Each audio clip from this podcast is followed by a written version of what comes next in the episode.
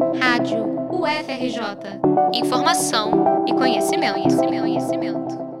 O grupo de trabalho da UFRJ para enfrentamento à pandemia recomendou a retomada de todas as atividades presenciais na UFRJ no primeiro período letivo de 2022, que se inicia em abril.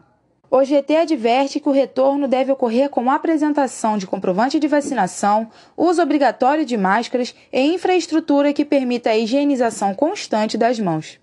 A nota também aponta que não há mais necessidade de distanciamento social entre os membros da comunidade, mas alerta para que a utilização das instalações da universidade respeite os limites de espaços e que se mantenham as boas práticas de limpeza, acompanhadas de ventilação adequada.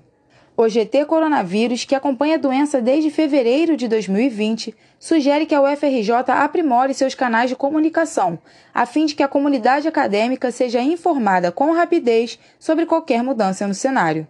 A recomendação de retomada leva em consideração os altos índices de imunização contra a Covid-19, que se aproxima de 80% da população vacinável do estado do Rio de Janeiro, e a redução no número de casos graves e mortes, depois do pico de contágios causado pela variante Ômicron.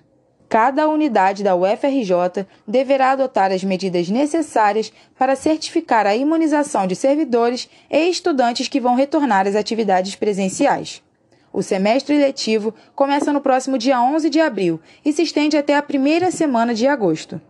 Yasmin de Oliveira, para a Rádio UFRJ.